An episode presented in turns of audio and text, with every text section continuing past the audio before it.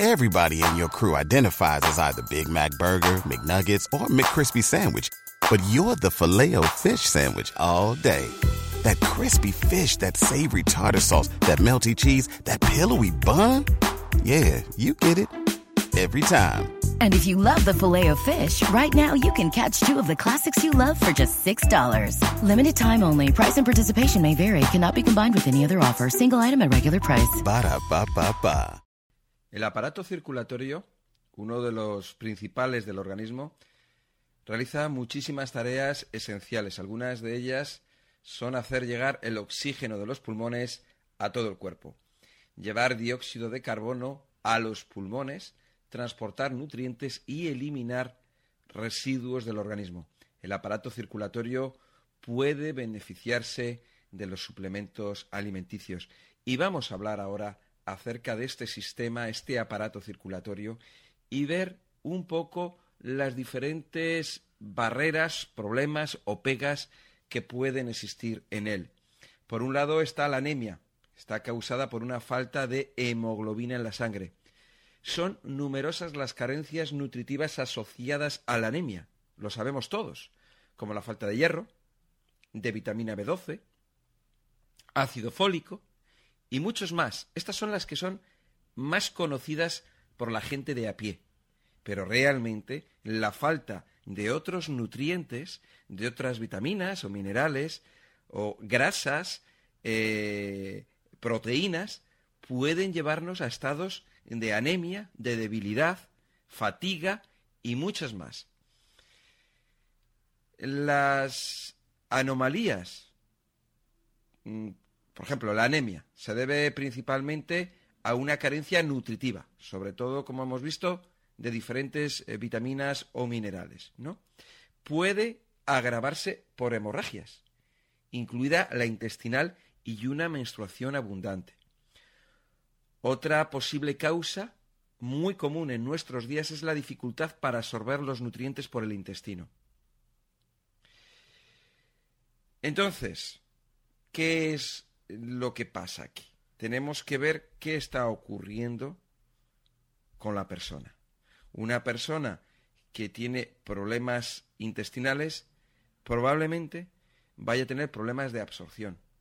Y por lo tanto, muchos de los nutrientes que incluyen sus alimentos los va a eliminar y no van a ser aprovechados por el cuerpo. Por lo tanto, esa persona puede tener carencias nutritivas, carencias de vitaminas, de minerales, de todo lo que necesita nuestro cuerpo, de esas cosas que son buenas y fundamentales, ¿no? Por eso, cuando a una persona eh, se le hace un análisis de sangre, se detecta eh, uno de los minerales eh, que, es el hierro. Bien, cuando se hace ese análisis, solamente se busca la falta de hierro, pero se podría buscar la falta o cómo están los niveles de los demás minerales. Lo que pasa que, claro, eso es carísimo. ¿no? Entonces, normalmente, como referencia, se busca el hierro. O se puede buscar el, el sodio o el potasio. ¿De acuerdo? Pero lo que no sabemos es qué es lo que le está faltando a la persona. Por lo tanto, un análisis de sangre bien hecho sería aquel que valorara cualquier o todos los nutrientes que nuestro organismo necesita. Sería un análisis que buscaría cualquier nutriente. O sea, buscaría si el nutriente, por ejemplo, manganeso, en qué niveles eh, lo tenemos, ¿no? Puede haber, puede existir carencia, o a lo mejor no. O el boro, vamos a ver en el análisis, el boro, vamos a ver todos los minerales. No se hace así, no se hace así porque realmente sería muy costoso. Entonces se busca el, pues bueno, el, el marcador o uno de ellos sería el hierro. Pero se debería. Realmente estamos hablando de la salud de las personas. Y por lo tanto no es una cuestión de dinero. Se debería de hacer un análisis donde encontráramos cuáles son las carencias, si las hay, de cualquier mineral, vitamina, aminoácido, grasas y cualquier otro elemento nutritivo e importante para nuestra vida. Eso es, eso sería, eso sería lo correcto, de tal manera que podríamos saber lógicamente a través del análisis automáticamente dónde tiene esa persona las deficiencias y darle efectivamente justamente aquello que le falta. Porque ¿qué es lo que ocurre? Cuando hacemos un análisis y vemos que a la persona le falta hierro, muy bien, se le da hierro, pero el darle hierro en exceso puede causar deficiencias en otros minerales. Y ya no solamente eso, sino que en el análisis lo único que hemos descubierto es que tiene carencias de hierro. Pero lo que no sabemos es si tiene carencias en otros minerales. Y si las tiene, ¿qué? Le vamos a dar hierro a la persona y por mucho hierro que le demos, va a seguir teniendo carencias porque hay otros minerales que actúan junto con el hierro y realizan una labor conjunta de y que se pueda absorber y utilizar el hierro en el organismo. ¿eh? Eh, por eso es importante a la hora de tomar eh, suplementos siempre contar con especialistas, naturópatas, que gracias a los síntomas que nuestro cuerpo padece, se pueda determinar cuáles son las carencias no solamente de hierro, sino de otros minerales. Mirar, por ejemplo, una persona que tiene problemas intestinales, una persona que, por ejemplo, tiene estreñimiento o tiene gases, hinchazón, molestias intestinales, una persona con, que tiene problemas intestinales a simple vista, ¿eh? A simple vista, como digo, que se nota, que tiene una serie de síntomas. Bueno, obviamente esa persona muy probablemente va a tener carencias nutricionales. Si esa persona toma hierro, sí, a lo mejor, al tomar tanta cantidad de hierro, va a tener una recuperación de hierro momentánea, pero luego otra vez se va a venir abajo. Entonces lo que hay que buscar es cuál es la raíz del problema, qué está causando que haya problemas de absorción. A lo mejor el problema simplemente es que tiene que tomar un poquito más de lechuga o un poco más de tomate o un poco más de manzanas. A lo mejor simplemente es eso, el problema. ¿De acuerdo? Entonces, bueno, pues esas anemias, carencias de vitamina B12, ¿eh? igualmente, la vitamina B12 eh, como vitamina que se llama cobalamina es porque lleva cobalto. Entonces, Igualmente, una persona que tiene falta de vitamina B12 no le va a faltar solamente la vitamina B12. Va a tener carencias en más vitaminas. Lo que pasa es que en el análisis solamente se busca la vitamina B12. Si se buscaran las demás vitaminas, se encontraría que hay carencias en las demás. Igual que con los aminoácidos, no se hacen eh, análisis normalmente, no se hacen, a no ser que tú mm, lo pidas, análisis de sangre eh, buscando los aminoácidos, viendo cómo estás, si tienes carencias, si estás bien, si estás mal. No se hace. Y ahí se descubren muchas cosas. ¿Mm? Eh, importante siempre el, seguir los consejos de los especialistas y de esa manera los especialistas en nutrición, eh, los especialistas que saben de, vitaminas, de minerales, de aminoácidos, de grasas, de hidratos de carbono, de agua, de los fitonutrientes, etc. Otro problema circulatorio es la hipertensión. Cuando la sangre fluye por el cuerpo, ejerce presión en las paredes arteriales. Es igual que el, el, agua cuando va por las tuberías, ¿no? Hay una presión, ¿no? Si dicha presión es superior al nivel normal, hablamos de hipertensión o tensión alta en la sangre. Eso es igual que cuando tenemos una manguera de estas de riego, que es de goma, una goma, y em, eh, cierras lo que es la boquilla, la cierras, y entonces ves que la, goma se, se, hincha, ¿no? ¿Ves que se, que se hincha, ¿no? Y cuando abres, ¡bum! sale a presión el agua, ¿no?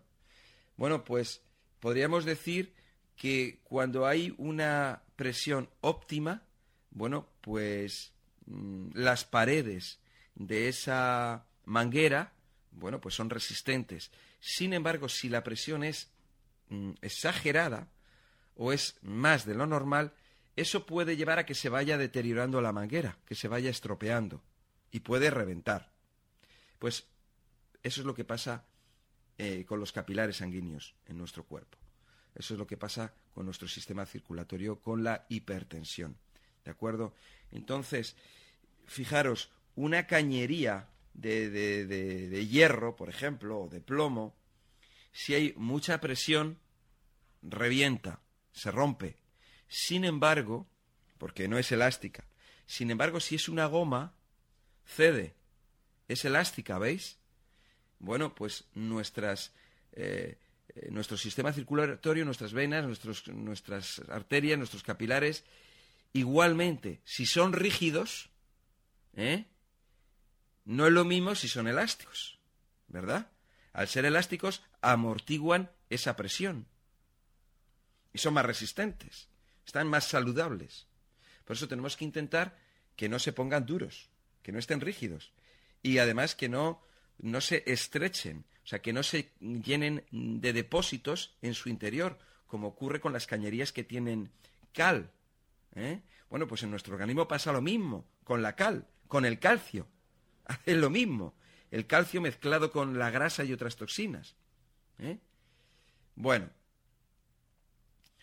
entonces mm, esa presión va a someter al aparato circulatorio a una considerable tensión, no solamente a las venas y a las arterias, sino al, corazón, que sería la bomba que impulsa, y a los órganos que riega o por donde pasan las venas y las arterias.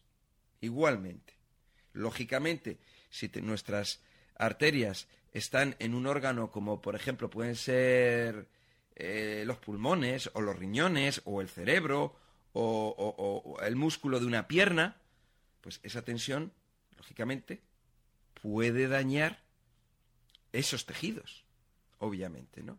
Entonces, eh, la hipertensión suele ser asintomática.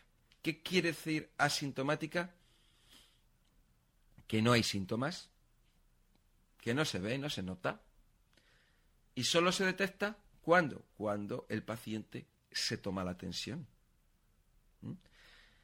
La hipertensión puede deberse a carencias de ácidos grasos esenciales, falta de magnesio, falta de aminoácidos. Bueno, tampoco vamos a entrar en ello porque ya sabemos que una vida en la cual comemos mal, en la que comemos porquerías, eso es lo que nos lleva a tener esos problemas circulatorios las grasas malas, los azúcares, los aceites quemados, bueno, si ya lo sabemos, yo creo que ya se sabe de sobra. Lo que pasa es que tenemos que cambiar eh, de hábitos de vida, tenemos que eh, tomar responsabilidad. Entonces, por eso, para bajar la tensión arterial y equilibrar los niveles, por ejemplo, de potasio, que suele, eh, suele reducir la tensión a los hipertensos, pues se recomienda tomar eh, equilibradamente de una manera determinados minerales como puede ser el magnesio. El potasio no debe tomarse en forma de suplementos, pero se recomienda consumir muchas frutas y hortalizas frescas diariamente para un aporte de la cantidad necesaria. El, potasio es em, es mm, lo contrario al sodio, como si dijésemos. Son, se equilibran, no es lo contrario, es que se equilibran de una manera, ¿no? Y eh, entonces ya sabemos que el sodio es el que puede causar y agravar la hipertensión. Pues el potasio es el que va a equilibrar al sodio. ¿eh? Por eso eh, es importante el, tomar, cuando se tomen las cosas, cuando se tomen los minerales, tomarlos equilibrados y tomar, eh, pues, tomar todos los que nuestro cuerpo necesita. Nuestro cuerpo necesita 74 minerales y eso es lo correcto, porque de esa manera nuestro organismo se equilibra. No se puede coger y tomar, ala, tomar un mineral a punta pala. No, es como lo que pasa con el calcio. ¿Ves? El calcio, de ser bueno, pasa a ser perjudicial para nuestro organismo. Según estudios recientes, eh, los suplementos a base de aceite de pescado también ayudan en los casos de hipertensión. El ejercicio, pues ¿qué queréis que os diga? Eh, practique mucho ejercicio y si padece de sobrepeso, que es otro factor asociado a la hipertensión, tome usted medidas para adelgazar. ¿eh? Recientemente se ha demostrado que la coenzima Q10 mejora los casos de hipertensión al reducir tanto la tensión sistólica como la diastólica. Posee efectos eh, beneficiosos sobre el funcionamiento de, de, las paredes de los vasos sanguíneos. Luego tenemos, por ejemplo, otros problemas, las cardiopatías, ¿no? que son una de las principales causas de muerte prematura en los países desarrollados como España o Estados Unidos, o etcétera.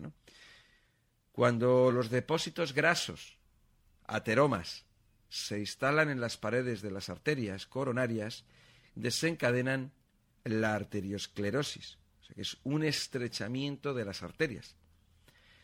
Los investigadores han identificado distintos factores de riesgo, como la falta de ejercicio, una dieta rica en grasas, el tabaco, la hipertensión, el nerviosismo, etc. Existen numerosos suplementos y nutrientes para prevenir y tratar las cardiopatías. Y podríamos hablar acerca de ellas. ¿No? Son todos muy interesantes. Pero de verdad, lo que quiero que entendamos es que no existe nada que nos vaya a, a reducir el riesgo de cardiopatía. No existe nada Existen un conjunto de cosas. Tenemos que llevar a cabo una acción global. No es cuestión de tomar una pastillita. No es cuestión de coger y decir voy a tomarme ajo, o me voy a tomar ginseng, o voy a tomar esto, o cebolla, o voy a tomar espirulina, o voy a tomarme una pastilla de no sé qué. No. No, ahí no está la solución. No existe. Tenemos que cambiar nuestros hábitos de vida. El ejercicio es fundamental. El salir a pasear es fundamental. Tenemos que entender eso. Hay personas, por ejemplo, que piensan que tomando no sé qué, sus músculos se hacen más grandes o más fuertes. Hay personas que sus músculos están debilitados, están flácidos y buscan algo para fortalecerlos. No existe nada que lo vaya a fortalecer. Existe un conjunto de cosas. Y una de ellas es el ejercicio. Los músculos, si no los trabajan, se atrofian. Tienen que estar en movimiento y de esa manera se ponen fuertes. ¿Eh?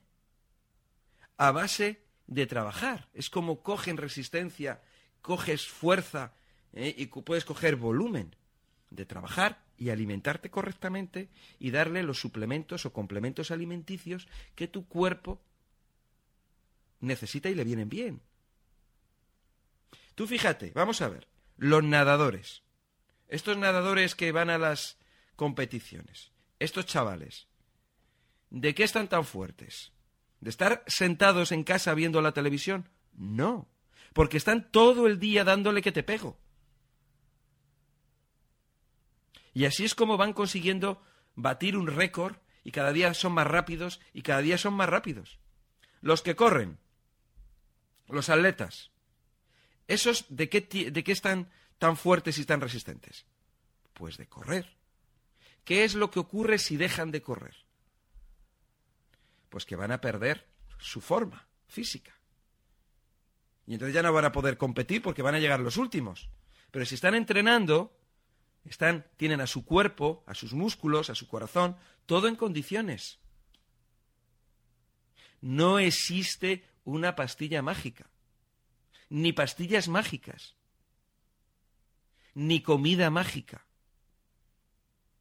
Existe un grupo de actividades o de acciones que son las que van a llevar a que tú desarrolles más músculo o a que tu sistema circulatorio funcione mejor.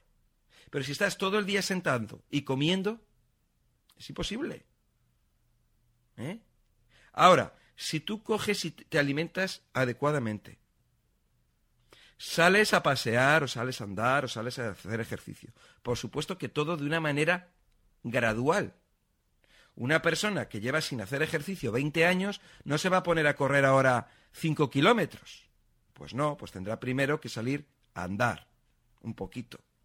Después al día siguiente pues anda un poquito más. Después, en vez de haberse andado dos o tres manzanas, pues coge y se hace cuatro manzanas andando. Al otro día, pues lo hace a un, un pasito un poquito más rápido y su cuerpo, sus músculos, todo se va ahí acoplando, se va acostumbrando y es un trabajo que es día a día. Ahora, no es coger y salir un día y decir, ahora, ya he andado hoy, ya he andado durante, ya he hecho el trabajo de toda la semana. No. Tenemos que cambiar nuestro estilo de vida. Eso es lo que va a cambiar realmente nuestra salud. Cambiar nuestro estilo de vida. No existe una pastilla. Olvidaros, no hay nada. Hay personas que piensan, hay una pastilla que me ayude, algo que me ayude a, no sé, a estar más fuerte, a tener más músculos. No. Una pastilla para bajar el colesterol. No existe eso. Bajar el colesterol. Bajar el colesterol si estás tomando azúcar, estás tomando hidratos de carbono, estás tomando grasas, no vas a bajar el colesterol. Tendrás que, dejar de tomar esas cosas que lo que te están produciendo es ese colesterol dañino para tu sistema circulatorio. Esto os lo digo con todo el cariño, ¿no? Y con toda la contundencia, para que nos demos cuenta, porque estamos hablando de, la vida. ¿Eh? El hacer las cosas de una manera nos va a llevar a disfrutar y de la otra manera nos va a llevar a sufrir. ¿Eh? Eh, vamos a ver. Fijaros que, por ejemplo, se piensa que la vitamina C disminuye los niveles de colesterol y que ejerce un efecto positivo en la tensión arterial. ¿Por qué? Porque tiene propiedades antioxidantes y ayuda a mantener el corazón en buen estado. Efectivamente, la vitamina C va a ayudar. La vitamina E, exacto, igualmente puede reducir la adherencia plaquetaria y el riesgo de contraer cardiopatías. El cromo también se ha relacionado con la baja tendencia a las cardiopatías. La fibra, pues el tomar fibra también ayuda a prevenirlas, etcétera, etcétera. Por supuesto que sí. Pero recordar que es un conjunto de cosas las que tienes que hacer si quieres tener tu sistema circulatorio en condiciones. Sigue, sigues tomándote tus helados, o tus chucherías, o tu chocolate, o tu pan, o tus grasas y tus fritos, olvídate. ¿Eh? Tienes que cambiar tu estilo de vida. Eso es lo que tiene que quedar claro. ¿De acuerdo? Bueno, pues espero que estos consejos os hayan servido para, bueno, pues eso, para estar un poquito uh, más alegres, más felices y tener sobre todo eso, un futuro mejor. Every day we rise, challenging ourselves to work for what we believe in. At US Border Patrol, protecting our borders is more than a job. It's a calling. Agents answer the call, working together to keep our country and communities safe. If you're ready for a new mission, join U.S. Border Patrol and go beyond. Learn more at cbp.gov/careers.